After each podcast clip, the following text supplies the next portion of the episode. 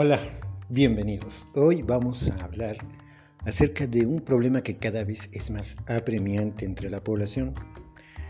Hay estadísticas que indican que hasta un 70% de las personas ha padecido, padece o padecerá un proceso de ansiedad, un trastorno de ansiedad. Y en gran medida se debe al ritmo de vida moderno, a los innumerables problemas que tenemos, a las responsabilidades que cargamos. Y la ansiedad es un mecanismo de defensa de nuestro cuerpo. Vamos a comentar aquí un artículo de Miguel Pérez. Miguel Pérez de la Mora. ¿Dónde y cómo se produce la ansiedad? Sus bases biológicas Dice que a través de la experimentación con animales de laboratorio y mediante el estímulo de regiones determinadas del cerebro, ha sido posible identificar algunos principios biológicos y químicos relacionados con la ansiedad. Aquí tenemos que hacer un breve paréntesis. Todos, o por lo general, hemos eh, visto en nuestras clases de biología, los que sí entrábamos, ¿verdad? Que eh, nos resumían mucho el balance químico del cerebro. Y eh, cuando hay un desbalance, dicen, o se formulaba de las sustancias químicas de nuestro cerebro, se producen pues las alteraciones mentales. Y esto es lo que han conseguido demostrar en laboratorio. Dice que la ansiedad es una emoción que todos conocemos, pues la hemos experimentado ante la proximidad inmediata de algún evento trascendente de nuestra vida, sea este un examen o la espera de un sí o un no importante. La hemos experimentado asimismo ante una situación desconocida que puede implicar algún riesgo para nuestra integridad física o mental. Algunos de nosotros, por fortuna los menos, la hemos experimentado como componente de alguna enfermedad ante la presencia de estímulos que nos evocan el recuerdo de una situación traumática del pasado. A consecuencia del consumo de algún tipo de droga de abuso, ante la visita de alguna inofensiva mariposa negra o sin existir siquiera una causa aparente. Y aquí cuando no hay una causa aparente donde todos tenemos que poner atención. ¿Por qué? Porque mucha gente hoy, ahora mismo, se está preguntando qué es lo que tengo, por qué me pasa esto, por qué me siento mal, por qué me siento agobiado, por qué me duele la cabeza, por qué tengo este dolor en el pecho, por qué tengo vómito, por qué tengo mareo, por qué tengo náuseas, por qué voy al doctor o de plano voy a dar urgencias y me dicen, señorita, señor, señora, usted en los análisis sale bien. No sabemos qué es lo que tiene ni qué es lo que está causando su afección. Bueno, pues para todos ellos les vamos a decir que lo que está causando su afección es la ansiedad, es un trastorno de ansiedad. No, y esto va más allá, con perdón de aquí de, de nuestro querido expositor Miguel Pérez de la Mora, va más allá de un desbalance químico de nuestro cerebro. Y ya lo iremos, o ustedes lo irán descubriendo. Eh, eh, eh, va más allá de un desbalance químico.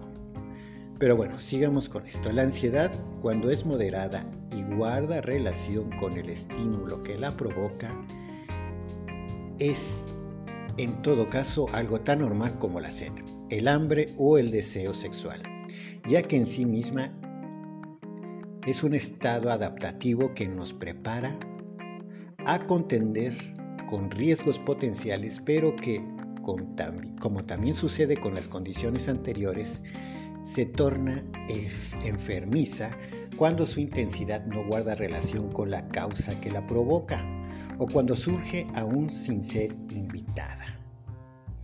Es decir, nosotros vamos a padecer ansiedad ante un estímulo. Este mm, puede ser, em, por ejemplo, que camines por la calle y te ladra un perro, inmediatamente tu mecanismo de defensa, eh, tu, tu cuerpo reacciona, brinca, se prepara, tu corazón late con fuerza, preparando el bombeo suficiente para que tus músculos estén listos. El bombeo suficiente de sangre para que tus músculos estén listos para salir corriendo de ese lugar. Pero cuando este, este bombeo de sangre te ocurre a mitad de la noche y te despiertas sobresaltado o sobresaltada ahí, ¿qué desató eso? ¿Qué desató esa respuesta de tu cuerpo? ¿Por qué estás reaccionando así? Eso es cuando se vuelve un problema.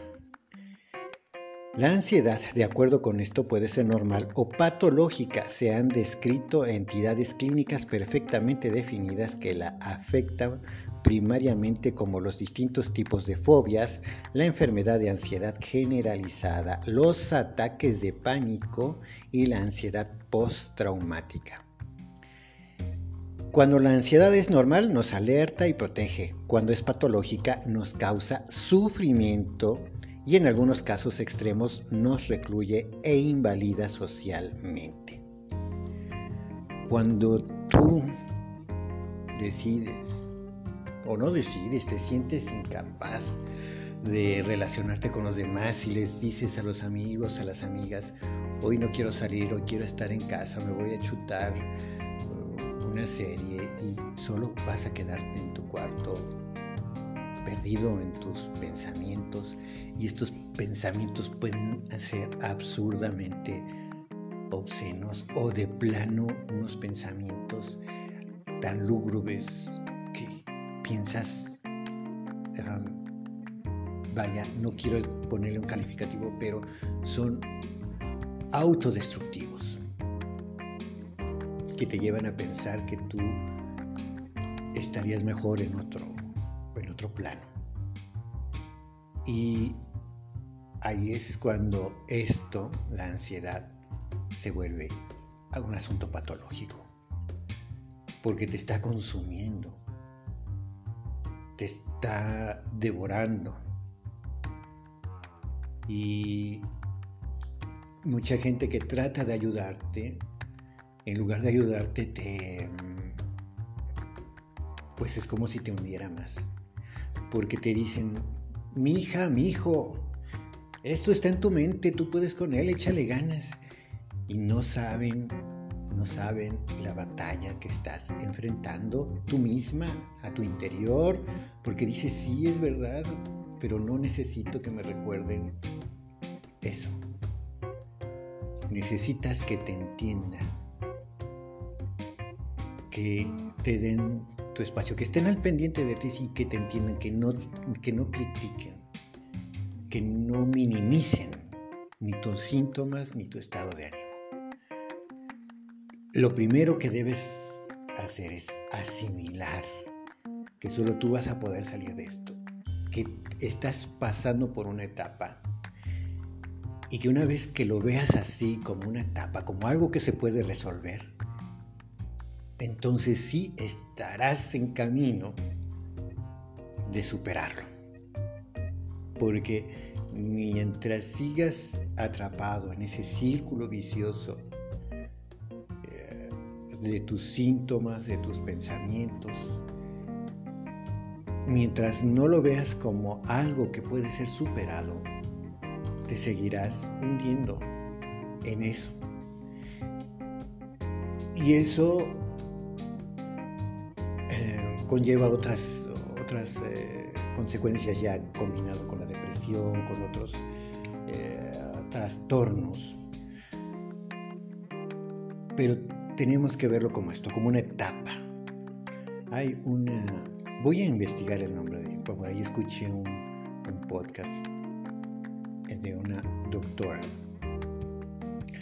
eh, que ha estudiado la mente y que hace primero la separación entre cerebro y mente, porque tendemos a, ponerlos como sinónimos, o sea, cerebro, mente, mente, cerebro, es lo mismo y no.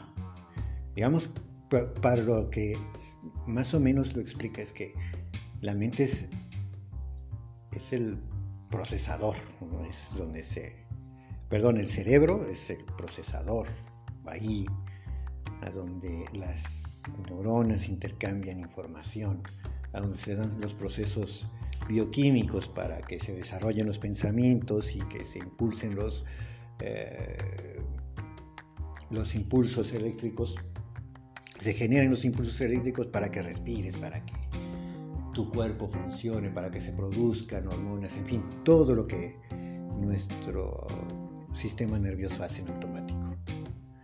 Bueno, eso es el cerebro, pero la mente es el software, ¿no?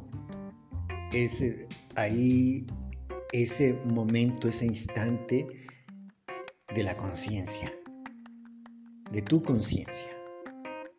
Eso es tu mente, tu conciencia. Y indudablemente está ligada al funcionamiento del cerebro, pero no, no dentro del cerebro, es el proceso, pues es, es el movimiento, el intercambio, tu mente es, tu mente es algo que está fluyendo continuamente. y tu mente es capaz de arreglar, de verse a sí misma, de ver que tiene un problema y que puede solucionarlo.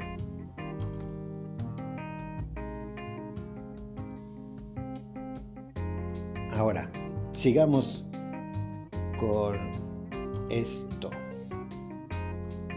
Dice, paradójicamente, aunque todos conocemos lo que es la ansiedad e intuimos que es producto de nuestra mente y en consecuencia de la actividad de nuestro cerebro, ninguno de nosotros sabe a ciencia cierta en dónde se produce ni cuáles son los mecanismos de la que la desencadenan. Por eso este autor trata de encontrar el punto del cerebro donde se produce la ansiedad será en el óvulo frontal, en el occipital, entre, ¿cómo se le llama ahí? El cuerpo calloso. Ayúdenme porque ya no recuerdo mis clases de biología. En el cerebelo, en el encéfalo, en el bulbo raquídeo, en el hipocampo, ¿dónde, dónde, dónde rayos surge? Surge como, pues como, como hemos de intuir, en esa parte de nuestro cerebro que que funcione en automático. Eh, ¿Por qué? Porque nosotros, ante miedo, ante un peligro inminente, de inmediato nuestro cuerpo reacciona, sin necesidad de que yo le mande la, de manera consciente, que mi mente de manera consciente le diga, oye corazoncito, ponte a bombearle sangre porque necesitamos agarrar a patadas al fulano este que está aquí, por poner un ejemplo. O para salir corriendo porque, está, porque estamos en peligro, o erizarme los cabellos para verme más grande, o, en fin, todas esas reacciones que se dan de forma automática. Bueno, el, es nuestro cerebelo, es este, nuestro bulbo raquídeo que manda ese chispazo para que nuestro cuerpo reaccione. Ahora, cuando esas reacciones se dan en entornos controlados, por ejemplo en una habitación cerrada, y de repente tengo esa sensación de agobio, de miedo, y mi corazón empieza a latir rápidamente y empiezo a sentir que me falta el aire y trato de buscar la salida más cercana porque estoy quedándome sin, sin aire y siento que no voy a poder seguir respirando y que la garganta se me cierra y que mis piernas flaquean.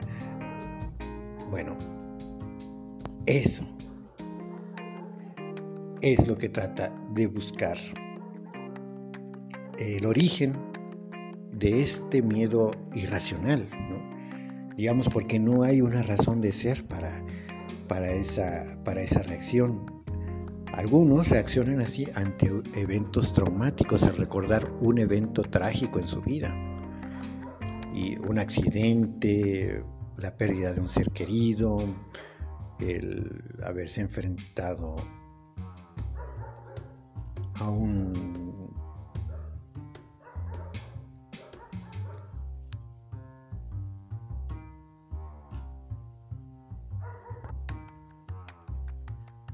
a un peligro inminente.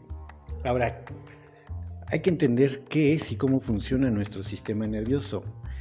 El sistema nervioso de los mamíferos incluye una sección central y una periférica. La primera se denomina sistema nervioso central y se halla dentro del cráneo y del canal que se localiza dentro de nuestra columna vertebral. La segunda se encuentra eh, y es la encargada de hacer llegar a nuestros músculos, nuestro corazón, nuestras glándulas y los músculos de nuestras vísceras las instrucciones que se procesan en el sistema nervioso central.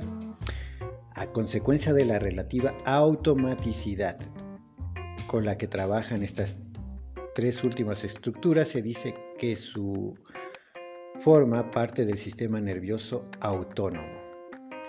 Dentro de nuestro sistema nervioso central, las células nerviosas o neuronas se intercomunican ampliamente a través de fibras que emanan de sus cuerpos celulares y que, hacen contactos o sinapsis con neuronas localizadas en su vecindad o en regiones cerebrales distantes.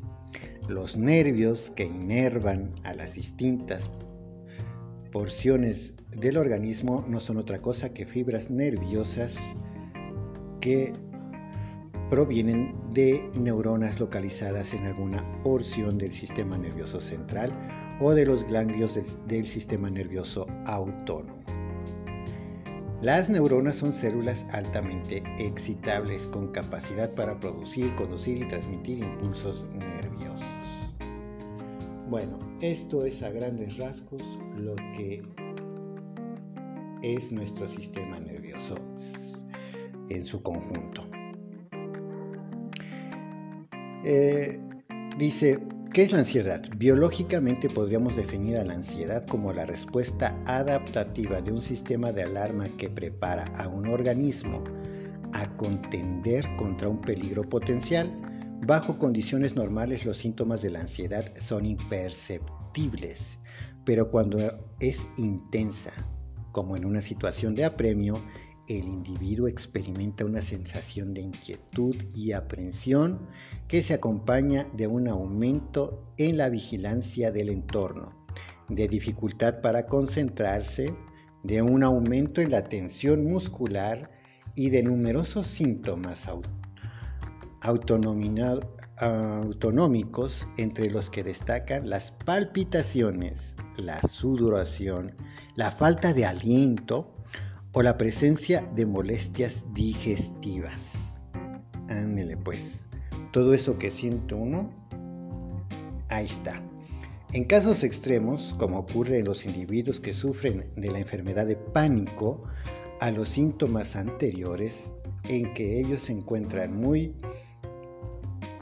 acentuados se, hace, se añade una sensación de irrealidad y de estar separado de uno mismo, así como un marcado temor a volverse loco o loca, a desmayarse o incluso a morir. Es terrible, es terrible eh, llegar a este punto. En ocasiones, los pacientes con ansiedad de este tipo sufren además síntomas de agorafobia, agorafobia, como el temor a estar solo fuera de casa, a formarse en una fila, a mezclarse con la gente o incluso a viajar en automóvil. Pues, como ven, Ahora se pregunta el autor, ¿existe un centro de la ansiedad? Dice que mediante la observación del grado de ansiedad que presentan pacientes con distintos tipos de lesiones cerebrales o realizando experimentos en animales que incluyen la estimulación de distintas regiones cerebrales o de su destrucción, la administración de sustancias ansiogénicas o ansiolíticas a distintas regiones del cerebro o la visualización directa de aquellas regiones que tanto en el hombre como en los animales se activan durante situaciones que producen ansiedad. Se ha tratado de dar respuesta a esta pregunta. Dice que los estudios realizados han mostrado que, como ocurre con otras manifestaciones complejas del sistema nervioso central, no existe una región única encargada de la interacción de la ansiedad. Pues ya, pues no está en un solo lugar el problema. Así es que, por lo menos no vamos a encontrar un puntito para apagarlo, para desconectarlo y decir, sí, ya, superé la ansiedad. Te va a costar mucho. Va a ser difícil, doloroso, terrible, lentísimo. Pero va a ser posible.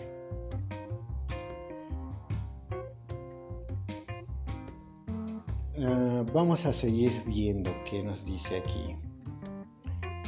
Uh,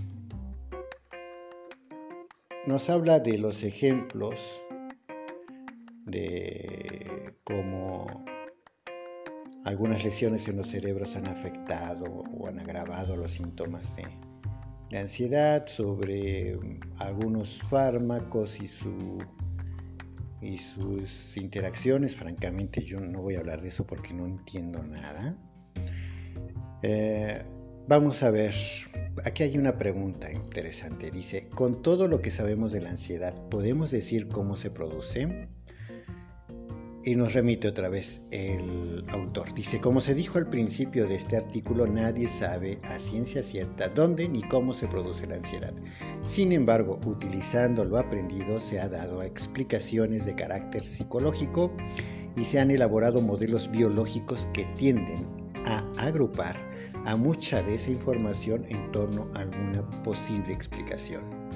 Es conveniente señalar que tales explicaciones son sobre simplificaciones que ignoran o contradicen a mucha de la información que se tiene. Sin embargo, nos resulta de utilidad porque sirven para generar nuevos experimentos que apoyan el modelo, lo modifican o incluso lo transforman en otro completamente nuevo. Es decir, la experimentación rompe con esta hipótesis, la deshace, la confirma, lo que ya sabemos del modelo científico, ¿no? Dice, con base en el modelo del conocimiento al miedo explicado anteriormente, algunos investigadores han supuesto que las fobias se producen a consecuencia del apareamiento accidental ocurrido en la infancia. Entre un evento desagradable, un susto por ejemplo, y un estímulo que le da que de alguna manera recuerda las condiciones en que este evento se dio. Eh, es decir, un evento acompañado de otro. Por ejemplo, muchas veces algún aroma nos recuerda algo, ¿no? Estamos, eh, no sé, entramos a casa de alguien, está cocinando la esposa o la mamá, y, nos llega ese olorcito de, sopa e inmediatamente recordamos a nuestra mamá, casa, familia, o a nuestra esposa, a nuestros hijos, en fin, o a la abuela o al abuelo que, cocinaba riquísimo, y, todo por un aroma. Lo mismo si viviste un evento traumático.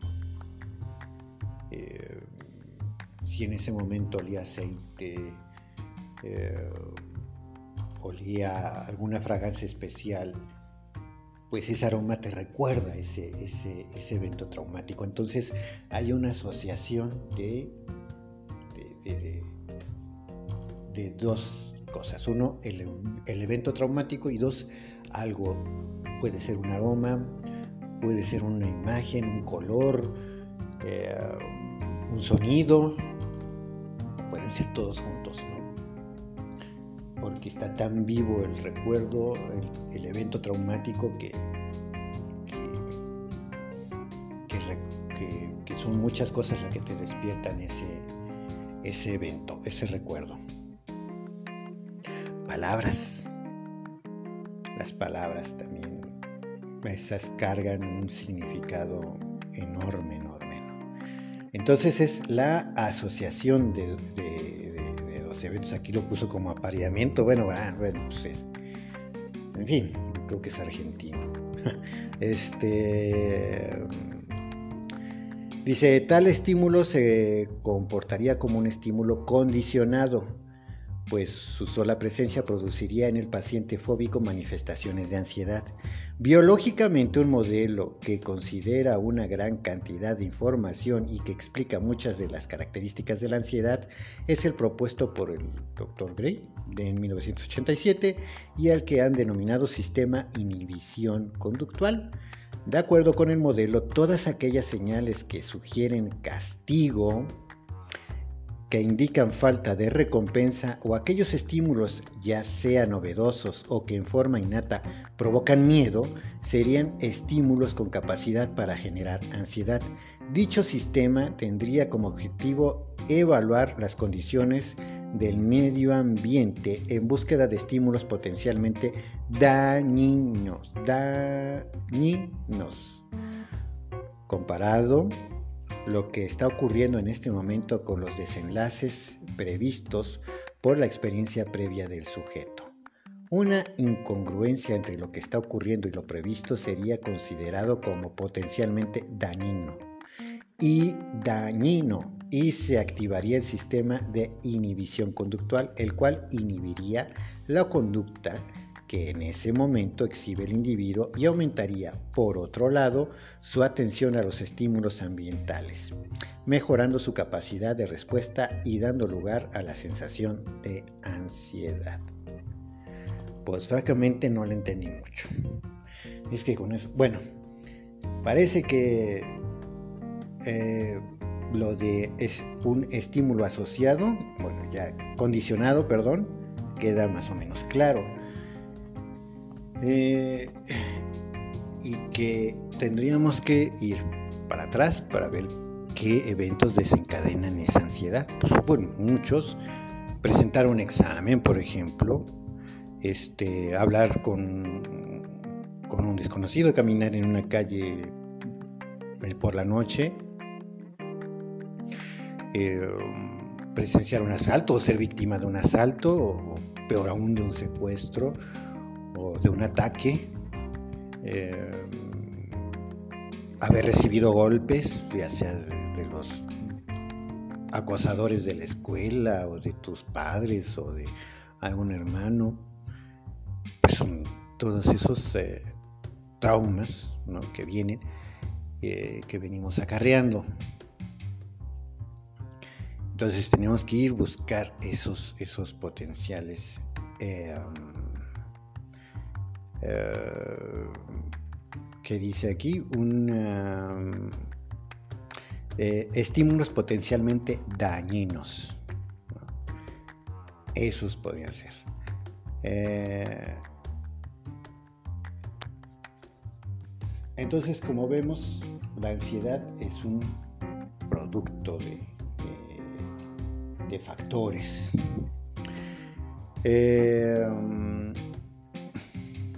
De acuerdo también con este modelo, eh, la enfermedad de la ansiedad generalizada se presentaría en sujetos con un sistema de inhibición conductual muy sensible, que toma eventos fisiológicos cotidianos como eventos potencialmente dañinos. Las fobias, algunas por lo menos, ocurrirían como respuestas innatas de miedo en sujetos con un sistema de inhibición conductual muy reactivo, de acuerdo con Gray. El sistema de inhibición conductual correspondería anatómica y funcionalmente a dos estructuras límbicas muy relacionadas, el septum y el hipocampo. Por ello, a este sistema será denominado sistema septo-hipocampal. Pues ahí está.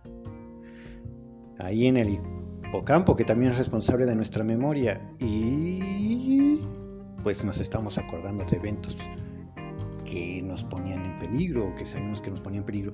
¿Alguien le teme a las alturas? Yo no me puedo asomar a un balcón. qué? ¿Quién sabe? Pero me tiemblan las piernitas. Y, y este y es un miedo irracional. Y francamente no, no, no, no, le supero.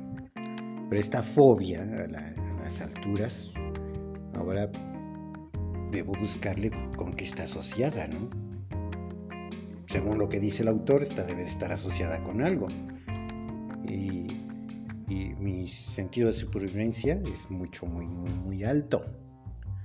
Bueno, aquí le dice, eh, le dice inhibición. Eh, aquí está, inhibición. Le dice la corteza temporal polar, el hipocampo, inhibición conductual. Pues cuando dejas de hacer algo por miedo, cuando dejas de salir por miedo a lo que vaya a pasar, cuando dejas de hablar con la gente por miedo al rechazo, cuando dejas de hacer lo que te gusta porque pues simple y llanamente hay algo ahí inhibiendo esa conducta.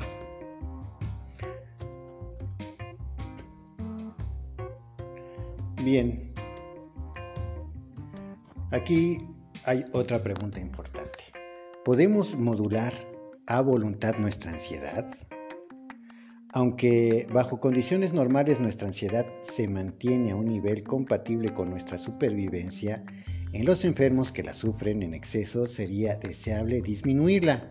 Más aún sería quizás también deseable tener la capacidad con miras a mejorar nuestro desempeño sexual, ah, de poder incrementar ligeramente nuestra ansiedad eh, o de disminuirla para interactuar mejor socialmente. La experiencia que se tiene en el consumo ancestral del alcohol, pues sí, es, nos, nos quita lo cohibidos, ¿verdad? Y más recientemente en las benzodiazepinas, y los barbitúricos, a lo que se suma la certeza de que existen sistemas anatómicos y mecanismos moleculares perfectamente definidos que la modifican, nos da esperanza de poder modular voluntariamente la ansiedad en un futuro no muy lejano. Bueno, él apuesta a un una resolución, a un a resolver esto mediante un balance químico de nuestro cerebro, es decir, con un fármaco, con una pastilla, tú te vas a, poder controlar tu ansiedad. Eso es lo que dice, bueno, eso es lo que parece. Dice, nuestros esfuerzos encaminados a este tipo, a este respecto, tienden, por lo pronto, a estudiar el tipo de interacciones que ocurren entre las distintas regiones implicadas en la ansiedad, así como a identificar las regiones responsables de cada uno de sus rasgos característicos. Se presenta se presta atención a las características y a la codificación que tienen los disparos de las neuronas que participan en el fenómeno. Y se le da énfasis al estudio con el auxilio de fármacos que poseen acciones ansiogénicas y ansiolíticas de los mecanismos moleculares que subyacen en la modulación de la ansiedad y en el mecanismo de acción de dichas sustancias. Tales estudios nos darán las pistas que deberán seguirse para el diseño de nuevos y mejores medicamentos y terapias. Entonces, la apuesta a la medicina, al medicamento. Lo aprendido hasta ahora dentro del terreno de la farmacología es que el sistema GABAérico es fundamental para, para la modulación de la ansiedad, pues una buena parte de las sustancias que usamos para combatir la ansiedad tienen como blanco al receptor GABA tipo A, todas ellas alcohol, barbitúricos o benzodiazepinas. Se unen a sitios específicos de este receptor y facilitan la acción inhibitoria del GABA. Pues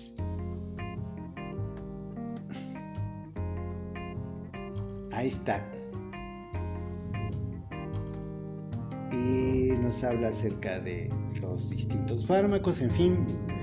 Yo a eso tampoco le voy a entrar porque no lo entiendo, pero aquí está una explicación de lo que pasa adentro de nuestro cerebro y una cosa es nuestro cerebro y otra nuestra mente. Nuestra mente puede ayudarnos a controlar el cerebro, a ver que, estamos padeciendo, a ver, eh, a visualizar nuestras emociones, de dónde provienen nuestros miedos, a regular nuestro, esta reacción innata de nuestro cuerpo, es decir, nuestro cuerpo reacciona y eh, hay varias técnicas que te enseñan a controlar esa sobrereacción de tu cuerpo, a respirar tranquila y profundamente, encontrarte en el hoy, en el ahora, a serenarte por un instante, a decirte a ti mismo, momento, estoy sobre reaccionando, estoy teniendo una reacción, estoy teniendo una sobre reacción, puedo modularla, puedo poco a poco irla ajustando, puedo mantener mi respiración y ajustar los latidos de mi corazón para que deje de estar en un estado de alerta. Y el regular al regular mi respiración, logro tomar el control otra vez sobre mi cuerpo. Eso es tu mente consciente. Capta, entiende, tu mente actúa, es capaz de ayudarte, de sacarte en el momento más profundo, decirte, hey, estás padeciendo esto, hey, estás sintiendo esto, hey, pero podemos con esto, Podemos con el temor, podemos con el miedo.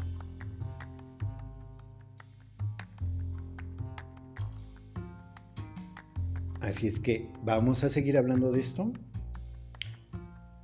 Y espero traerles nuevos artículos acerca de la ansiedad. Y les voy a traer esa. Voy a buscar mi. Es más, la tengo creo que en el iPod. sí, ya, ya es muy viejo un iPod, pero bueno, Ahí está. Buscaré, yo creo que la vi en un video de YouTube y se los compartiré. Y este artículo también para que lo puedan descargar. Chao, chao. Y no se olviden de suscribirse. Y nos vemos pronto.